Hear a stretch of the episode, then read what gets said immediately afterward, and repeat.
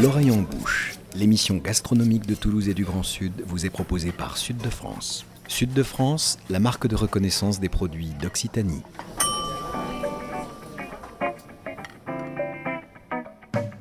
Bonjour et bienvenue dans l'oreille en bouche, l'émission gastronomique qui met Toulouse et le Grand Sud dans ses casseroles et dans vos oreilles.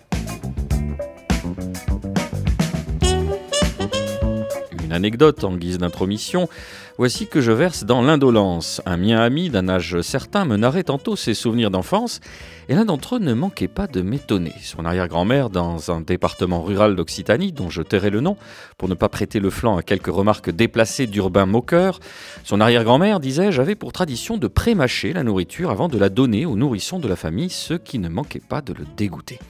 Mais un jour, pris d'un courage particulier ou d'une impulsion audacieuse, il profita du fait que la matriarche ait le dos tourné pour tester ce fameux mastégus. Et à sa grande surprise, c'était bon. Pourquoi, me diriez-vous? Eh bien parce que cette dame avait pour habitude de croquer régulièrement de l'ail, chers amis. Oui, cette plante potagère vivace monocotylédone au bulbe gracieux a la faculté de transcender les plats même les plus improbables. C'est donc à l'ail que nous consacrons cette émission, et si, à l'instar de Paul Claudel, avec un saucisson à l'ail, on se sent moins seul, avec deux producteurs d'ail violet de Cadour, on est juste bien. Merci donc à Sébastien Topiac et Jean-Luc Cairel d'avoir accepté notre invitation. Nous sommes, je l'ai dit, présentement à Cadour avec notre rédacteur en chef Nicolas Rivière. D'ailleurs, Nicolas, si on s'intéresse à l'ail en ce tout début de printemps, c'est pour une raison bien particulière. Ah oui, parce que c'est la saison euh, de l'ail, ail frais, tout frais et moulu, qui symbolise le renouveau euh, printanier et que l'on retrouve en général par botte sur les marchés, à la ville, mais plus encore à la campagne ou sur la table du syndicat où nous nous trouvons euh, aujourd'hui. Il arbore de belles tiges vertes, on pourrait d'ailleurs le confondre avec euh, des jeunes oignons ou des poireaux qui font aussi partie de la famille euh, des liliacées, mais l'aillé, lui, se teinte déjà en son pied de tons plus violacés, surtout à Cadour, puisqu'évidemment c'est la patrie de l'ail violet qui voisine avec deux autres cousins ou frères régionaux, l'ail rose de Lautrec dans le Tarn et l'ail blanc de l'Aumagne tout près d'ici. L'ail joue donc plus que jamais à domicile dans le sud-ouest et d'ailleurs Christian Coulon écrit dans Ce que manger, sud-ouest veut dire qu'il est l'esprit et l'accent de notre cuisine, en tout cas une indispensable boussole culinaire. Évidemment, quand on fait les choses bien, nous, on vient au meilleur moment pour l'ail. On est dans un, entre-deux improbable. Euh, on est où finalement? On a mal choisi notre moment, mais c'est pas grave. Vous nous accueillez quand même, vous êtes sympa. Qui veut répondre, Sébastien? Non, oui, oui. On est en pleine période de l'ail, ça c'est sûr. Euh, bon, nous, l'ail violet de Cadour, on va dire, on a plutôt l'appellation sur un ail sec et violacé qui est plutôt euh, commercialisé, on va dire, en juillet, août, septembre et jusqu'en mars de l'année qui suit. Euh, mais c'est sûr qu'on est en pleine période de l'ail. Et l'ail en omelette, c'est super bon. Ah bah, euh, voilà, on va faire une petite entorse parce que normalement on part un peu plus tard de nos recettes. On a, on a envie de faire de parler un peu d'histoire et de, terroir, mais je sais pas, il y a quelque chose dans l'air. On a, il y a une odeur particulière, particulièrement, enfin ça, ça exhale quelque chose qui, qui, donne faim, qui sent bon. Et cette petite recette de l'omelette là, qui nous la donne, oh, Sébastien L'omelette, euh, l'omelette d'aillettes, tout simplement, on, nettoie proprement les, les aillettes, on garde le blanc, le vert un peu moins, souvent on le laisse, euh, le vert. Euh, on fait d'abord un peu cuire l'ail dans la, dans la casserole, enfin dans la poêle, pardon, et on y rajoute les œufs battus et après un peu de graisse de canard euh, pour faire revenir tout ça et puis voilà. Nicolas. Alors voilà, il y a deux écoles. Il y a bon évidemment l'huile d'olive qui dans le grand sud de la France est quand même extrêmement courante, pas que dans le grand sud de la France, mais c'est vrai que la graisse de canard ou la graisse d'oie est tout à fait adaptée pour, pour cette préparation. L'omelette euh, d'aillé est traditionnelle aux alentours de Pâques, d'une part pour la saison bien évidemment, mais aussi parce qu'on l'a mangé le lundi qui suivait les agapes du dimanche où on avait parfois un peu forcé et parce qu'on va le voir au cours de cette émission, là, il est aussi un bon moyen de se remettre de la ressaca, hein, qui est la, gueule de bois. Là, vous avez apporté, vous avez apporté des aillés que vous avez cueillis, euh, ramassés ce matin, Sébastien. Voilà, oh, ben, je les ai ramassés avant de venir à l'émission. Il y a, on va dire, il y a demi-heure encore, les pauvres, ils avaient les pieds en terre. Hein, donc euh, voilà, c'est Et ce soir, ils seront dans la poêle avec la graisse d'oie. Mais bien sûr, oui, oui, c'est le but. On revient euh, à l'histoire en particulier. Alors, je blaguais juste avant qu'on lance l'enregistrement, on passe par les Babyloniens, par les Égyptiens. On va dire que euh, effectivement, il y a une histoire euh, humaine importante avec l'ail. Euh, vous voulez en dire quelques mots, Jean-Luc? L'histoire de l'ail remonte à il y a longtemps que l'ail se plante sur le Cadour, disons. L'histoire, c'est un peu compliqué, on ne sait pas tout, à fait, disons. Quoi. Euh, je ne sais pas trop quoi. Il y, a, il y a des prédispositions naturelles à Cadour qui Voilà, y font que l'ail s'épanouit, que, que- qui... Voilà. Il y a le terroir qui, qui est argilo-calcaire, euh, avec des pentes pour pas que l'eau qui, qui, s'inonde, disons, qui se trouve dans l'humidité. Et, puis il y a le vent d'autant pour lui donner sa couleur. Ah, c'est ça la spécificité. Avec euh, voilà, une, une irrigation fin, fin bulbaison qui donne cette spécificité colorée. Alors, puisqu'on fait de la radio et qu'on n'a pas euh, d'image, on va décrire à quoi euh, c'est quoi finalement l'ail? Parce que moi, consommateur final, je- soit j'ai les aillés qui sont frais, qu'on a sous les yeux, soit j'ai des gousses, donc des choses qui ont été traitées, qui ont été séchées, je ne sais pas du tout, euh, voire tressées.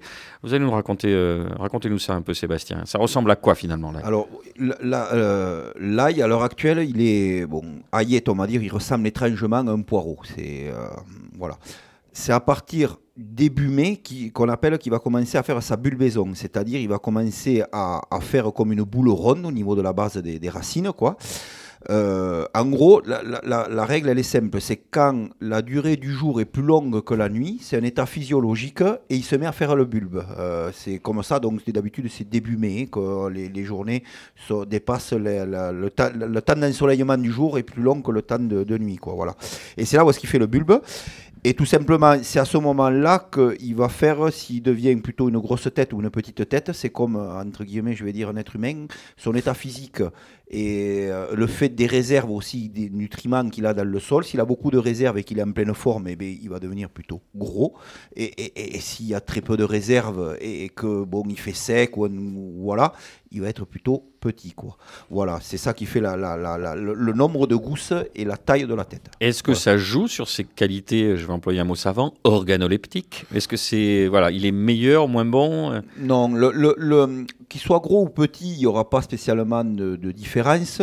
Euh, la différence, elle peut être au niveau de la conservation. Un ail qui est plutôt gros va se conserver un peu moins longtemps qu'un ail qui sera plus petit. Ça, ça vient du fait que l'ail gros, si vous voulez, il y a des gros cailleux. Donc, c'est pour ceux qui cuisinent, c'est plus intéressant puisque les gousses sont plus grosses, il y a besoin de moins empeler, ça va plus vite. Par contre, qui dit grosse gousse, dit plus d'espace entre chaque gousse, c'est technique. hein. Et du coup, quand il fait froid, l'humidité rentre plus facilement dans la tête, alors que la, la tête petite, les gousses sont plus petites et plus serrées, et du coup, l'humidité rentre moins vite. Et c'est pour ça que les grosses têtes se perdent, on va dire, plus vite que les petites têtes.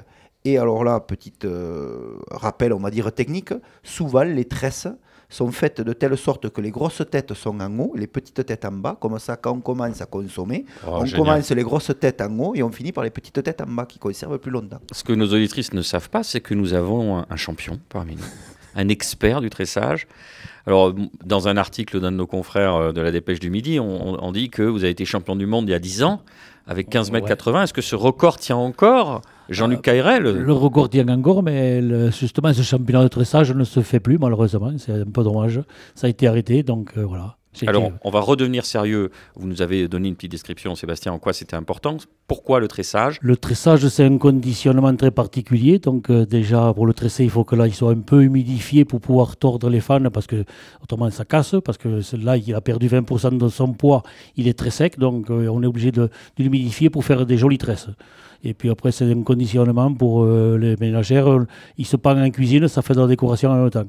Et en même temps, c'est une qualité de conservation pendue. Et comme disait Sébastien, on commence par les grosses têtes, on finit par les petites têtes. C'est-à-dire, je, je dis un gros mot, on ne le met pas dans le bac à légumes euh, du frigo? Euh, non, c'est pas trop recommandé. C'est pas le meilleur endroit pour qu'il se Je vois tous les deux un signe Ouais, de dénégation non, non, avec non, le, micro qui le- bouge. Là, ça crée l'humidité. L'humidité, c'est très mauvais pour lui. Il faut plutôt du sec, chaud, Voilà. Alors, vous l'avez dit en préambule, euh, Nicolas, que c'était un produit, euh, un produit du sud, du sud-ouest euh, spécifiquement. Oui, 1750 hectares, hein, c'est la première région de productrice d'ail en France, l'Occitanie. Vous avez aussi nommé rapidement, je voudrais qu'on y revienne, à toutes ces variétés. Bon, spécifiquement, on parle de l'ail violet ici. Vous allez nous dire pourquoi il est violet et en quoi il est différent de l'ail rose et de l'ail blanc, Sébastien? Alors, euh, il, est, il violet euh, parce que d'une part, c'est les variétés qui, font ça. C'est un peu comme le vin, on va dire le cépage, les pieds de cépage euh, qui font les différences de goût et de couleur. Et là, c'est pareil, on est sur des, des variétés, alors Germidour et Valdour, bon, c'est technique un peu, qui sont des variétés qui sont propices déjà à la coloration violette. Ensuite, comme disait Jean-Luc, on a une terre argilo-calcaire qui est plutôt un pH supérieur à 7. Euh, pourquoi? Parce qu'il y a du calcaire dans le sol et le calcaire plutôt n'acidifie pas les terres. On est, on est plutôt sur un pH supérieur à 7. On a ensuite une humidité sur le secteur au mois de, on va dire, avril, mai, juin. Aujourd'hui, il pleut, c'est le cas, vous voyez. Donc, on a une humidité qui fait que plus le sol est humide, plus l'ail violet va avoir tendance à se colorer violacé. Quoi. Et ensuite, on a le vent d'automne, comme disait Jean-Luc, qui est un vent qui est sec, qui le sèche et qui bloque la, coloration. Voilà ce qui fait que l'ail est violet. Et pour les autres eaux Alors, un ail blanc, c'est la même chose, on va dire. Un ail blanc, euh, c'est la variété. Il y a le terroir qui est un peu différent et l'airose de Lautrec, euh, qui, est aussi la variété, et le terroir qui est différent. Voilà. Euh, de Lautrec, lui, plutôt, on est sur un ail. Il y a les périodes de plantation aussi. On va dire le violet, on est des, euh, les eaux qui plantons les premiers, on va dire. On plante entre le 15 octobre et le 15 décembre, on va dire, dernier carat. L'ail blanc, on est un peu plus décalé dans le temps. On, on va euh, on va dire, trois semaines, un mois après. Et l'ail rose, par contre, lui, c'est tout à fait différent. C'est un ail de printemps qui se plante plutôt, on va dire, euh, décembre, janvier, voire février. quoi. Bien sûr, les dates de récolte, du coup, sont décalées. Euh, l'ail violet, on est plus sur une récolte, on va dire, début juin, alors qu'un ail blanc, on va être plutôt sur du fin juin et un Airos, on va être là au 15 juillet. Euh, Nicolas Ce qui fait qu'en fait, avec la saisonnalité, on peut avoir de l'ail quasiment toute l'année en fonction de la provenance, un petit peu de l'Omagne, un petit peu d'ail de Cadour, un petit peu d'ail de Lautrec qu'on peut euh, comme ça faire varier dans sa propre cuisine. Est-ce qu'il y a des euh, qualités organoleptiques, des qualités de goût qui diffèrent réellement ou est-ce que, en gros, si on vous met des os à l'aveugle, hormis la couleur. Hein, si on vous bande les yeux, vous allez les reconnaître une fois que vous les sentez, que vous les, que vous les goûtez. Le, violet euh, est quand même euh, celui qui ressort le plus fort en goût, on va dire. Euh, alors, on a l'habitude d'employer ce terme, il pète en bouche. quoi. C'est réellement, quand vous le, quand vous le mangez après la récolte, ça cogne. Quoi, ça cogne. Et si on était allé voir les gens de Lautrec, ils nous auraient dit le, rose, il est. non, le, le Lautrec est un peu plus doux, je pense. Le blanc encore plus doux. Euh, après, bon, c'est les goûts et, de chacun sont différents. Je veux dire, il y en a qui, des fois, euh, ça rebute presque. Vous voyez, nous, le violet, il est tellement fort, c'est un peu comme les piments. Quoi. Euh, piment de Cayenne, il est tellement fort que certains ne l'aiment pas et ils préfèrent un piment un peu plus doux. Nous, le violet est un peu plus fort et c'est vrai que des fois, c'est pas. Enfin, à la portée de toutes les bouches. Je veux dire, ça, certains le trouvent trop fort. Quoi. Du coup, est-ce que ça signifierait qu'on l'utiliserait davantage cru que cuit ou l'inverse? Est-ce que là aussi, il y a des usages disons, euh, plus ou moins courant et rester, euh, rester de façon traditionnelle. Cuit, alors tous les os cuits, on, euh, on, retrouve un peu ce goût sucré, quoi. Hein. tous les os, en les cuisant, on, retrouve le sucre. C'est vrai que le fait de les cuire, j'ai l'impression qu'on a moins cette différence de, goût que cru. cru, on le retrouve. Alors après, je vais vous dire, quelqu'un qui n'a pas trop l'habitude de manger de l'ail, vous allez y mettre un violet, un blanc ou un rose je ne suis pas sûr réellement qu'il vous fasse une différence. Euh, nous, on, fait, on a l'habitude de consommer, donc euh, voilà, on, fait la différence. Mais euh, quelqu'un qui n'a pas trop l'habitude de manger de l'ail, je ne pense pas qu'il soit capable honnêtement de vous dire ça c'est du violet, ça c'est du blanc ou ça c'est du rose. Alors on parlait justement de, de cette, fin, du fait que l'Occitanie soit en tête. Alors chacun des ailes qu'on a cités, il y a l'ail blanc de Nomail qui est IGP, indication géographique protégée, l'ail rose de Lautrec Label rouge et IGP, l'ail violet de Cadour qui est une AOP. Alors, euh, AOP, c'est qui signifie Appellation d'origine protégée. Alors, qu'est-ce que ça sous-entend pour vous? Bon, d'abord, est-ce que j'imagine que ce label a aidé à la reconnaissance du produit en lui-même Et vous, en tant que producteur, ça veut dire qu'il y a des spécificités, vous devez respecter un cahier des charges particulier tout, à fait, ouais, ouais. Il y, a, des spécificités. Alors, si vous voulez, euh, moi, je n'étais pas encore au, syndicat. La, question s'était posée au, tout début, savoir si on, partait sur euh, un AOP, un IGP ou un label rouge. Et si vous voulez, ça a été un peu un accompagnement de l'INAO, Institut national, euh, national des appellations et des origines, qui, nous a dit, au jour d'aujourd'hui, comme vous nous présentez le, le dossier, c'est-à-dire on a une zone, euh, un environnement, un terroir, pardon, voilà, un terroir un savoir-faire et un historique.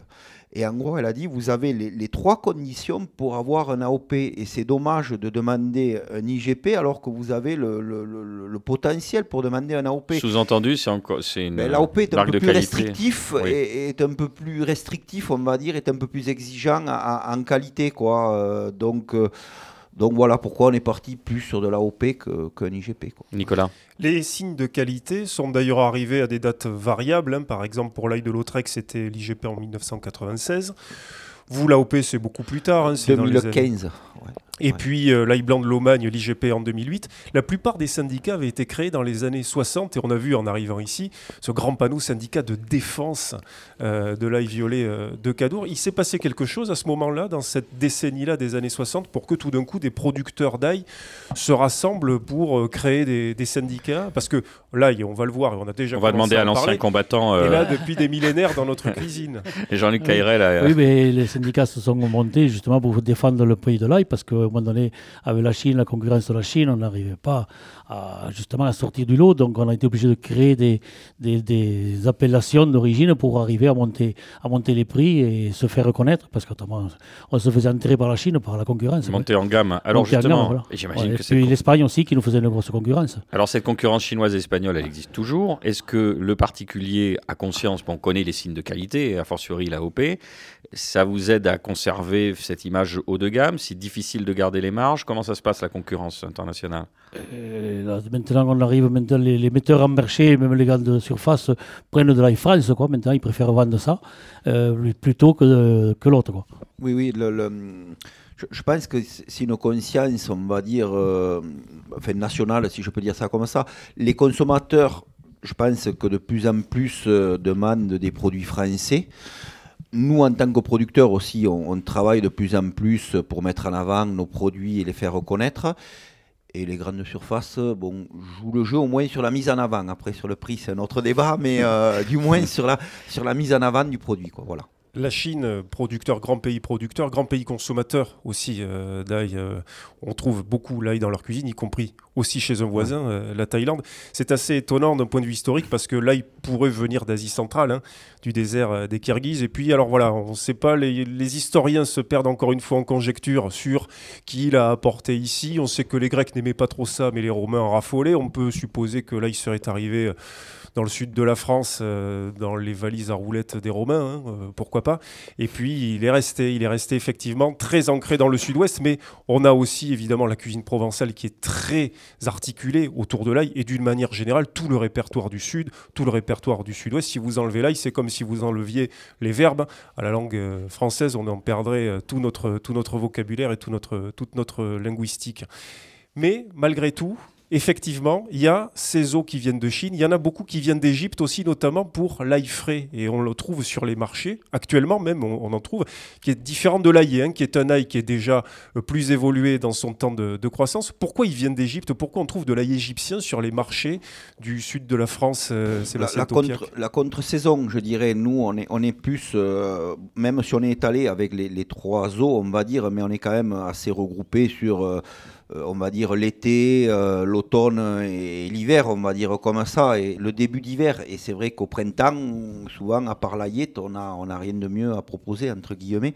Et l'Égypte, eux, produisent, on va dire, totalement euh, en contre-saison de nous, qu'on appelle, c'est-à-dire, euh, ben, là, ils doivent être en pleine récolte, ou même ils ont récolté, et du coup, c'est pour ça que, euh, pour pallier un peu au manque de, produits, c'est eux qui, qui, chose, qui, qui, produisent. Voilà. Et Jean-Luc Cayrel, les Égyptiens dont vous disiez avant le début de cette émission que vous aviez le sentiment que c'était eux qui avaient, qui avaient fait voyager l'ail jusqu'ici également. euh? Ben oui, j'ai lu ça dans une revue, donc euh, ils en mangeaient beaucoup, et puis je pense que c'était un, peu médical aussi en même temps, donc ils, ils en mangeaient pas mal. Et ça, c'est un aspect qu'on n'a pas évoqué, les qualités médicinales Voilà. de l'ail. Euh, Euh, C'est ça, et c'est pour le bon pour l'attention, c'est bon pour euh, euh, c'est bon pour la santé là, tout court, disons, mais pour le cœur, pour euh, la circulation sanguine, c'est très bon quoi. Et puis ah même parce que mélanger avec des mousserons, on parlait tout à l'heure, mousserons, il y avait l'omelette Pascal, mais avec les mousserons et le bon entrecôte, c'est très bon aussi. d'importantes qualités désinfectantes euh, aussi. hein, et, et il est vrai que la légende, mais qui a vécu dans des petits villages de campagne euh, comme ici, hein, euh, Cadour, on n'est pas très loin de, de Toulouse, mais on est quand même euh, à la campagne, a toujours quand même souvent vu de vieilles dames avec dans leur blouse toujours un grand ail, elles croquaient l'ail et c'est ce qui faisait, et on le racontait d'ailleurs, c'est ce qui faisait qu'elles finissaient centenaires et qu'elles finissent toujours aujourd'hui Voilà, centenaires. Il y a encore quelques centenaires, il y en a même pas mal ici. On en est, on en est tout fiers que- qu'on ait ça dans notre région. Allez, on va se faire une petite pause musicale. On se retrouve dans quelques mesures, histoire d'aborder à présent les recettes.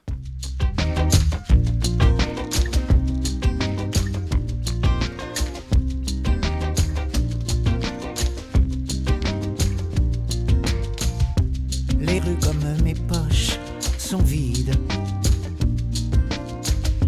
Les avenues si calmes sont l'air bolide. L'air est plus clair, paraît plus limpide. Personne ne joue, le temps est humide. Rien ne semble plus pareil. Là dans les intérieurs, tout semble sans sommeil, de l'extérieur. Où sont les commerces, les glucides? Et ma monnaie, même timide.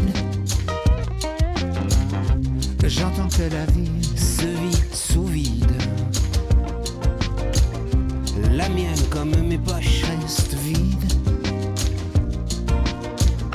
Rien ne semble plus pareil. Intérieurs, tout semble sans sommeil, vu de l'extérieur.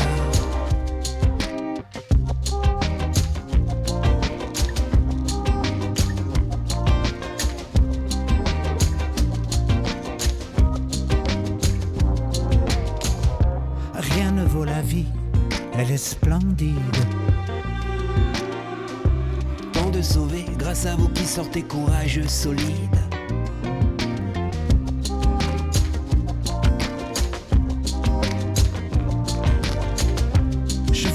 Faire un geste, un don rapide. Mais mes poches, comme les rues, restent vides.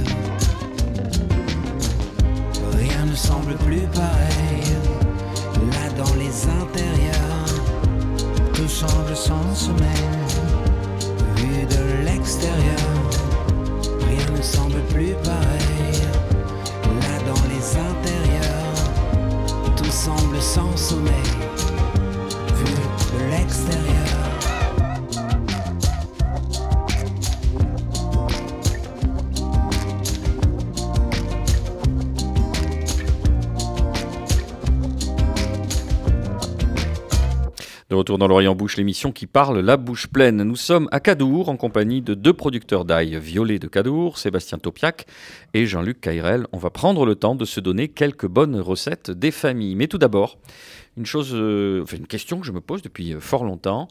On doit enlever le germe ou pas Tout le monde dit c'est indigeste, c'est pas bon, faut pas le laisser. Moi, je veux savoir si c'est une légende urbaine ou si c'est vrai. Qui me répond? C'est Jean-Luc qui me répond. Oui, le germe, il vaut mieux l'enlever. Bon, au début, quand il est frais, là, on a besoin de l'enlever parce qu'on ne le voit pas. Puis vers le 15 septembre, là, il commence à vouloir pousser, disons. Et il faut enlever ce germe parce qu'il est un petit peu plus fort, quoi. Disons, c'est un peu même indigeste. Euh, après, bon, euh, il faut mieux l'enlever. Voilà. D'accord. Sébastien, pourquoi c'est indigeste? Mais le, le germe, euh, c'est là où est-ce qu'il y a le plus de soufre, on va dire. Dans le- la, la teneur en soufre est, est plus élevée dans le, dans le germe. Et ça a tendance à faire roter, quoi. Donc voilà, Ah, mais il vaut mieux c'est- l'enlever. c'est très concret. Il vaut mieux l'enlever. ouais. Ça reproche, c'est ça, c'est ce que l'on Ah. dit euh, Ça reproche. très souvent. Ah oui, oui, j'avais même une amie qui disait ça reproche et elle me disait si je mange trop d'ail le soir, je fais des cauchemars dans la nuit. Ça, c'est pas possible, je pense que c'est. Elle peut Oui. pas faire des, elle peut pas faire des cauchemars. Plutôt, euh, c'est aphrodisiaque a priori. Alors je pense Ah. pas que c'était des cauchemars qu'elle devait faire la C'est peut-être euh, le fait de potentiellement échanger ses fluides corporels avec moi qui lui faisait faire des cauchemars. Mais ça, c'est une autre histoire, Sébastien. Donc, on a parlé un peu tout à l'heure des apports importants de l'ail euh, en santé, mais là, maintenant, on va se régaler. Miam, miam, miam. Euh, on le coupe, on le tranche, on l'émince, on le presse. Qu'est-ce qu'on fait avec l'ail? Alors, vous, vous êtes un snob, euh, Nicolas Rivière, évidemment. Vous avez votre petit mortier, oui, tu comprends. Non, mais alors déjà, ça se mange effectivement euh, cru, cuit, émincé, haché, pilé, écrasé.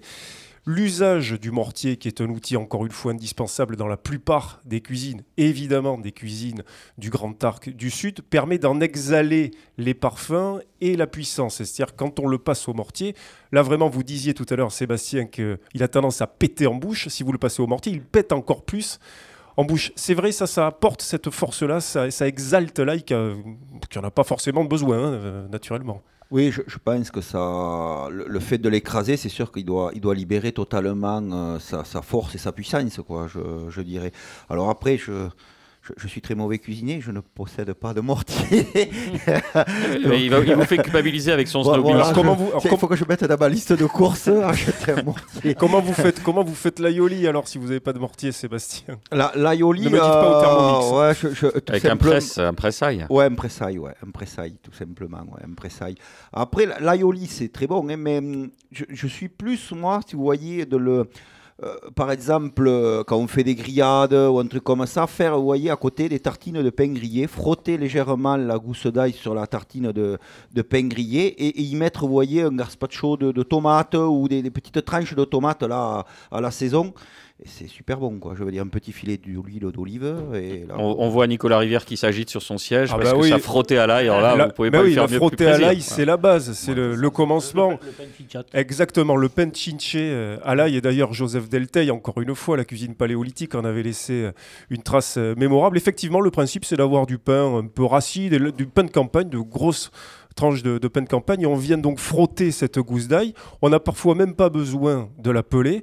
Et alors, Delteil racontait, et Vincent Pousson, à la suite, hein, dans le grand livre La cuisine de la Toupigna de Jean-Pierre Ziradakis à Bordeaux, disait Jusqu'à ce que vous ne sentiez plus que l'odeur de l'ail sur vos doigts. Vous passez l'intégralité de la gousse sur ce pain, effectivement un peu d'huile d'olive, et ça, ça sert à base de tout. Hein, on peut y mettre des anchois, plein de choses. Le grand répertoire espagnol, évidemment, s'en est, est emparé. Mais ouais, la frotter à l'ail, ça, c'est le début, c'est la base, les fondements. Vous avez une, une solution pour enlever l'odeur d'ail une fois que vous l'avez juste euh, jusqu'au bout de la couenne de... Oui, il y a une solution. Il faut frotter des, des manches, des produits en inox, des ustensiles en inox. Ah oui? Ouais. Eh ben voilà. On, on... Sinon, il faut juste s'en délecter et attendre. oui, ne me regardez pas comme ça. Alors, euh, quand on est venu, on a pris euh, volontairement, on est venu de Toulouse, on a pris euh, les petites routes dans cette belle campagne. Et là, d'un seul coup, Nicolas Rivière, dans une de ses envolées lyriques, il dit Mais c'était quand la dernière fois que tu as mangé un tourin hein? Qui fait encore du tourin au restaurant? Voilà, il s'emportait. Euh, c'est quoi le tourin, Nicolas, et, et pourquoi ça manque? Alors le tourin, il en existe. Et Jean-Luc va nous en parler après. De multiples versions, mais il faut préciser que le principe c'est une souple euh, qui est aujourd'hui un peu tombée en désuétude, alors qu'elle fut très très appréciée aussi bien euh, chez nous que dans toute la péninsule ibérique et encore une fois euh, dans l'arc méditerranéen. Vous prenez par exemple une douzaine de gousses que vous épluchez, que vous pouvez écraser avec la lame d'un couteau, comme ça vous appuyez, hein, vous les faites éclater. Vous les faites revenir dans un peu d'huile ou de la graisse d'oie. Il ne faut pas les faire roussir. Le principe, c'est de ne pas pousser la cuisson jusqu'à ce qu'elle roussisse. Une fois que c'est fait, vous versez un litre et demi d'eau, sel, poivre. Et puis si vous avez du bouillon, vous pouvez, un bouillon de poule, de poulet, vous pouvez en rajouter. Un bouquet garni ou de la sauge. Vous laissez cuire ça, euh, vous laissez cuire le bouillon, le début du tourin, une vingtaine de minutes, à frémissement, hein, pas davantage. À côté de ça, vous cassez donc trois œufs, vous séparez les blancs des jaunes, vous versez le blanc dans le bouillon et vous donnez un tour de cuillère ou de, ou de, fourchette. À côté de cela, vous battez les jaunes, vous y ajoutez un petit peu de vinaigre, vous délayez avec deux cuillères du tourin qui est en préparation, vous retirez du feu, vous retirez le bouquet garni, et puis vous sortez la soupe, vous mettez le jaune dans le tourin, et là, vous pouvez euh, passer à table. Waouh alors, il y en a évidemment plusieurs versions. Mais Jean-Luc espanté. Euh, ouais, non, mais... c'est un peu notre, notre, notre, façon de faire, oui, voilà, mais très, très bien expliqué, quoi, disons. Voilà, mais, euh, cadeau, c'est pareil, avec la graisse d'oie surtout, et l'ail est, l'ail écrasé, comme il dit, écrasé, juste écrasé, et la graisse d'oie, le bon bouillon, et, et puis le, le, le jaune d'œuf à la fin, les, les œufs dans la fin, quoi, pour faire lier en plus la graisse, ça récupère peu la graisse. Voilà, ça sert bon, à ça. On a vu que Sébastien tout à l'heure a adoré la, la frotter à l'ail. Alors vous, euh, une autre recette euh, qui vous plaît pas mal, Jean-Luc La recette, c'est le poulet, le poulet cadurcien avec l'ail en robe de chambre autour. Ouais. Vous mettez des gousses d'ail, un, poulet, un bon poulet cadurcien et des gousses d'ail sans les peler, cuit euh, dans le jus du poulet. Ah, vous avez noté quelque chose euh, pendant la chanson tout à l'heure, euh, quand il est cru, quand il est cuit euh, C'était ah, quoi la formule oui, C'est l'ail violet de Cadour, c'est le plus piquant quand il est cru et le plus sucré quand il mmh. est cuit. Et pour rebondir sur ce que vous disiez, euh, sur ce que vous disiez tous les deux à propos du poulet, on ne conçoit pas un poulet qui ne soit pas escorté de grains d'ail, Sébastien. Ça, vous en avez jamais mangé c'est un sacrilège de faire un poulet sans ail ou un rôti même, je dirais, sans ail. Alors, Eh il y, a- oui. il y a deux écoles. Il y en a qui piquent l'ail dans le rôti et il y en a qui tout simplement vous expliquent qu'il faut surtout pas piquer l'ail euh, dans le rôti parce que ça, je vais pas dire que ça contamine, mais c'est tellement fort que ça, ça donne un goût d'ail au rôti. Alors, il y en a qui aiment, qui C'est aiment encore pas. mieux le lendemain, euh, Mais- toute la viande a le goût d'ail. Mais par contre, c'est sûr que de l'ail en chemise dans le jus de cuisson, euh, alors là, c'est c'est- presque un dessert. Ah, j'ai envie de presque un saucer dessert. là. Euh, Nicolas, vous souhaitiez aussi nous parler de l'aïade. C'est quoi l'aïade Ah Ben, L'aïade, c'est une préparation qui était euh, très très courante, notamment au Moyen-Âge dans la région euh, toulousaine, mais aussi euh, dans l'Albigeois. Alors là, le principe, c'est d'avoir un mortier.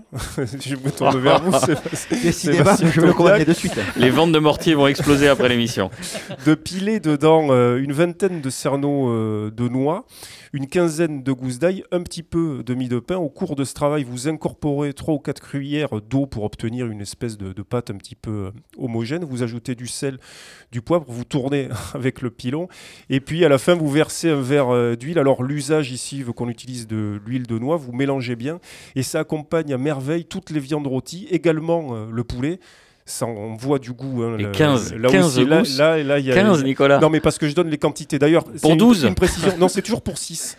En général, Ah. les recettes, c'est toujours pour 6 les quantités, mais vous le faites un peu C'est à bien de le façon. dire à la 89e émission. Au Vous- fait, tout ce qu'on vous dit depuis 4 ans, c'est pour, pour 6. Vous le faites, vous le faites toujours un petit peu euh, à Ouais. façon abistodenas, hein, euh, comme, comme on dit.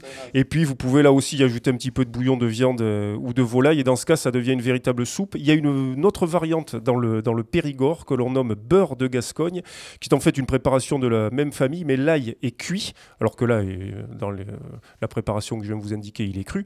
Et puis vous ajoutez un petit peu de graisse d'oie, hein, parce que ça nous manquait depuis 5, ou 10 minutes. Et ça, par exemple, ça peut assaisonner parfaitement bien les haricots ou même quelques champignons que vous aurez grillés à la cheminée. Allez, on va traverser euh, les Pyrénées à présent pour euh, une recette, euh, on va dire, euh, ibérique. L'ajo blanco. Exactement, je vous avez progressé dans votre prononciation des termes hispaniques. L'ajo blanco, ouais, soupe froide euh, andalouse où se mêle encore une fois de la mie de pain, des gousses d'ail évidemment, de l'huile, du vinaigre et puis euh, des amandes. Donc je vous donne les quantités à peu près pour 6 personnes. six, hein, voilà. Donc ouais, non, voilà, vous pouvez aller deux gousses d'ail, euh, 200 grammes, 200 grammes à peu près euh, d'amandes, 200 grammes de mie de pain, ça, ça vous donne euh, la base. Vous ajoutez, une fois que vous avez bien pilé ça dans un mortier, vous ajoutez de l'eau, vous mélangez, vous laissez au réfrigérateur. Et puis avant de servir, vous ajoutez de l'eau très très froide, parce que c'est une soupe qui va avoir pour objectif de vous rafraîchir l'été. Ah, c'est comme un gazpacho, c'est une alternative. voilà, c'est exactement ça, c'est un gazpacho, gazpacho blanc. un gazpacho d'ail, quoi, si Ouais, vous, ouais, si- tout à si vous fait. le voulez.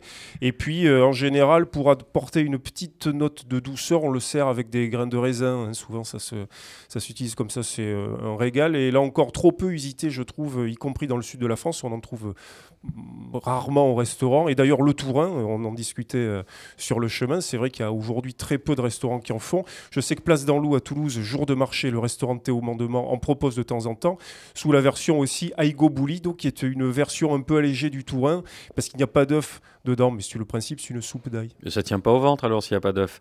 Oui, mais parce qu'il y a toujours une tranche de pain. Pourquoi pas frotter à l'ail avec Eh un petit peu d'huile d'olive qui traîne sur la table? Alors, euh, juste euh, peut-être pour finir, deux petites choses de base. Euh, moi, je, je voudrais savoir comment on fait un beurre d'ail. Ah, mais on va se tourner vers les cuisiniers qui utilisent du, le mortier euh, autour, de la table. Ce sera la blague récurrente, Le- le- running gag. Le, le- Sébastien beurre, le Taupiac. beurre d'ail, ce n'est rien d'autre que du beurre mélangé avec de l'ail. Alors après, euh, ben, la dose d'ail qu'on veut y mettre dedans, ben, ça dépend. Si on est 6 ou 12, non, je plaisante, mais ça dépend de comment on le veut. Certains le veulent plutôt doux ou d'autres plutôt euh, relevé.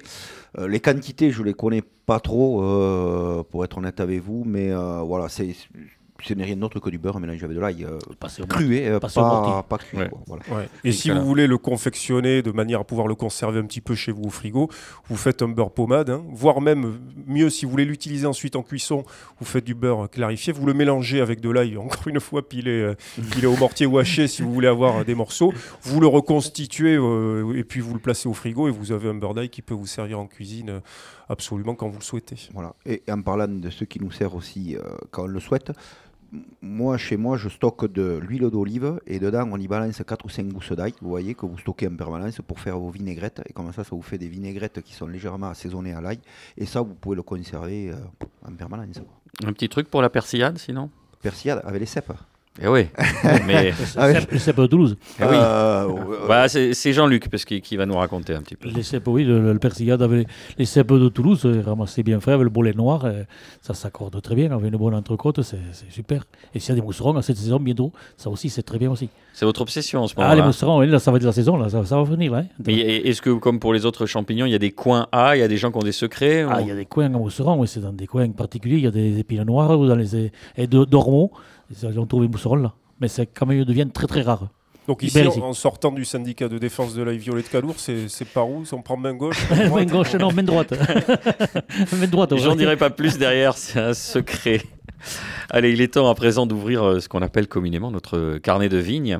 Nicolas, vous avez choisi pour cela d'évoquer une recette qui fait particulièrement honneur à l'ail. Oui, et une recette qui n'en est presque pas une tellement euh, elle est simple, c'est celle des têtes d'ail frais rôties qu'affectionne notamment Pierre-Louis Marin à l'auberge du Cellier à Montener, dans le Roussillon, juste à côté euh, de la Tour de France euh, et d'Estagel, et qui les prépare de la façon suivante en les mettant tout simplement telles quelles au four à 200 degrés pendant une trentaine de minutes.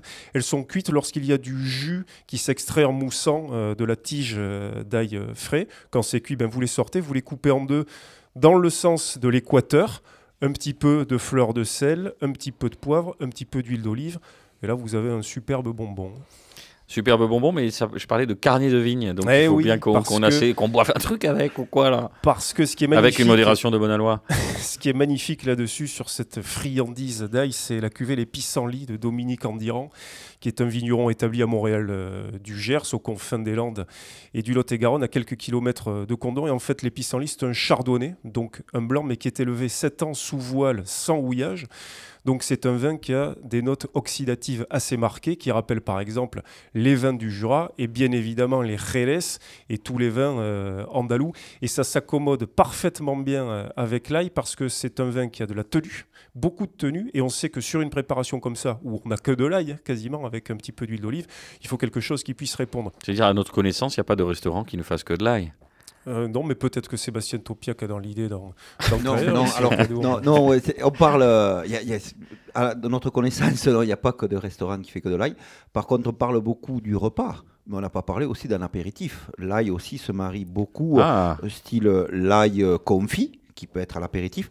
Vous avez dit l'ail au four, ça se fait aussi avec de l'ail sec, ou est-ce qu'on vient couper la tête en deux, on la met au four avec un filet d'huile d'olive dessus, un peu le même principe que vous avez dit, et on y plante des petits cure-dents ou dedans, et en apéritif, vous mangez ça, ça a un goût sucré, c'est super bon aussi. Puis il y a ceux au vinaigre, hein, tout simplement, façon, façon pickles, comme on dit aujourd'hui dans les cuisines branchées. Mais euh, effectivement, pour l'apéro, euh, ça va très bien avec les olives et encore une fois les vins blancs. alors ail confit, ail au vinaigre, ça vient souvent d'Espagne, malheureusement. Oui, parce que c'est un usage euh, évidemment euh, très répandu. C'est Xavier Domingo qui avait écrit un bouquin, un livre, pardon, fantastique, Le goût de l'Espagne. Il dit que c'est le trait d'union. C'est peut-être de toutes les cuisines espagnoles, parce qu'on parle très souvent, et je l'ai souvent dit dans cette, dans cette émission, on parle très souvent de cuisine espagnole, mais il faut dire les cuisines espagnoles. Et parmi les traits d'union permanents, les points communs que l'on retrouve dans toutes les régions d'Espagne, bon, évidemment, il y a l'huile d'olive, mais l'ail partout. Donc, euh, il est très fréquent, effectivement, d'en avoir de l'apéritif quasiment jusqu'au dessert. Sur toutes les tables ibériques. Allez, Des glaces à l'ail aussi. Ah, des ça, glaces à l'ail Ouais, alors, Il y en a c'est c'est spécifique. bière, bière à l'ail aussi. Et bière à l'ail aussi. Ah bah racontez-nous, glace à l'ail. La c'est- glace à l'ail, enfin, je ne l'associerai pas à un dessert. C'est euh, a priori, c'était un glacier qui avait fait ça euh, du côté de l'Ariège. Qui Ça doit être Ah Philippe bah, Fort. c'est Philippe Fort. C'est Philippe C'est Fort. possible qu'il ouais, faisait c'est ça. Alors, euh, c'était pas un dessert, c'était plutôt, c'était plus une glace qui accompagnait une viande, on va dire, que une glace dessert. Mais euh, voilà. Et vous pouviez prendre à l'époque un cornet de boules avec euh, glace à l'ail et glace au piquillos aussi, qui était quelque chose de très réussi euh, dans sa gamme et qui accompagnait parfaitement des rôtis, des viandes, Voilà. tout un tas de choses. Jean-Luc, un autre dessert à l'ail? Et dessert à l'ail, euh, non, pas que je sache. Mais Ah, mais je croyais que vous vouliez réagir tout à la, l'heure. la bière à l'ail, la bière à Ah, la bière, pardon. oui, c'est comme un dessert pour nous. Voilà, d'accord, excusez-moi. non, non, c'est moi qui avais oublié. La bière à l'ail. Et c'est. Oui, la bière à l'ail, c'est un gars à Cox, un local, qui fait, qui fait de la bière à l'ail. C'est c'est particulier, j'ai goûté, c'est pas trop mal.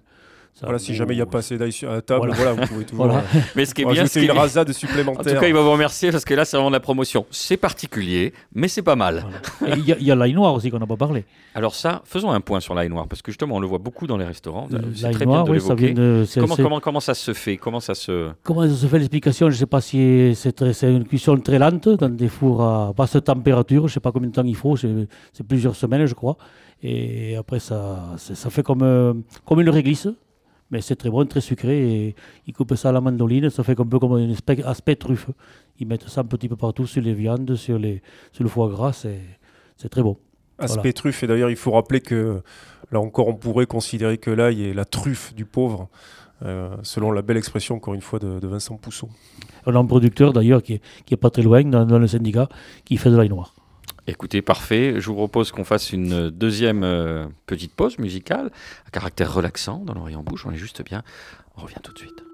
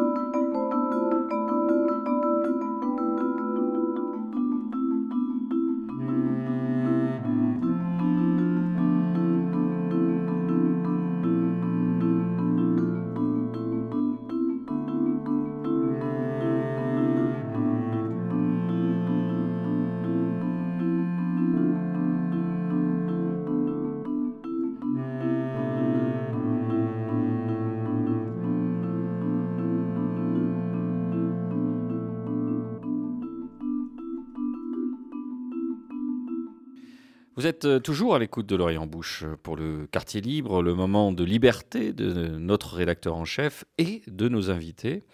Alors justement, nos invités, Sébastien Topiac et Jean-Luc euh, Cairel, peut-être une, alors un coup de gueule, je ne sais pas, en tout cas une remarque particulière sur les contraintes qui font que votre métier est de plus en plus difficile à exercer. Ouais, alors un, petit coup de gueule, bon, on nous demande de plus en plus de certifications, on va dire, dans le milieu agricole et, et particulièrement aussi dans l'ail, qui sont des certifications peut-être qui ne vont pas parler, on va dire, euh, au grand public, comme le Global Gap ou, euh, ou l'HVE3. Ou est-ce que, bon, c'est des certifications qui coûtent aux producteurs, on va dire, et qui ne.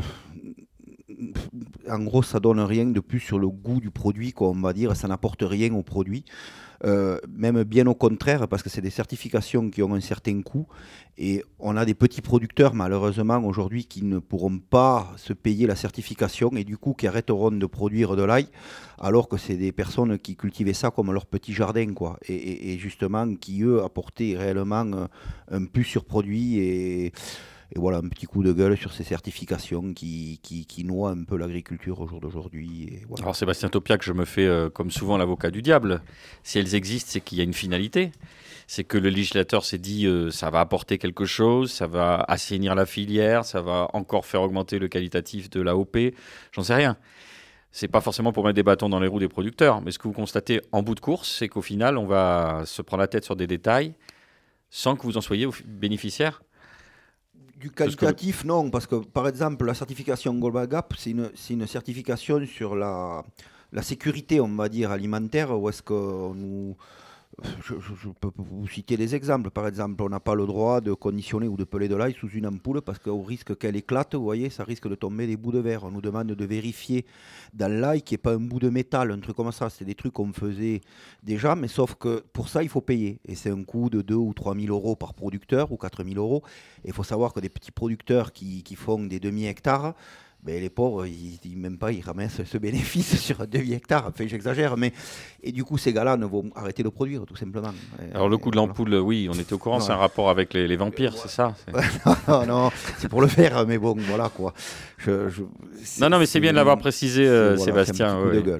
Alors, Nicolas, je me tourne vers vous à présent pour votre quartier libre autour d'un restaurant éphémère. Exactement, je vois que vous êtes bien renseigné, le restaurant euh, Poison de Printemps qui a ouvert ses portes le 20 mars et qui les tient ouvertes jusqu'au 21 juin. C'est au 20 rue Faubourg Bonnefoy à Toulouse. C'est dans les murs de Poison, euh, qui est la cave, euh, cave baravin, laboratoire, on ne sait pas trop, qu'a créé euh, Quentin Pierre-Antoine, qui travaillait auparavant au FATCAT, et qui, dans ses élucubrations géniales autour de l'art de vivre, a créé donc ce restaurant éphémère qui est ouvert le soir, du mercredi au samedi, service le dimanche après-midi pour ceux qui ont fait le marché, qui se sont levés un peu tard, hein, si vous voyez, si vous suivez mon regard, Boris, et qui ont envie de déjeuner vers 14h30, ils peuvent y aller. Il y aura évidemment des invités, des guest stars, dont Michael Lécoumbéry du Rocher de la Vierge, qui aurait dû nous accompagner aujourd'hui, mais qui nous a fait faux bon à la dernière minute. Euh, on l'embrasse. Il y aura aussi Sylvain Joffre.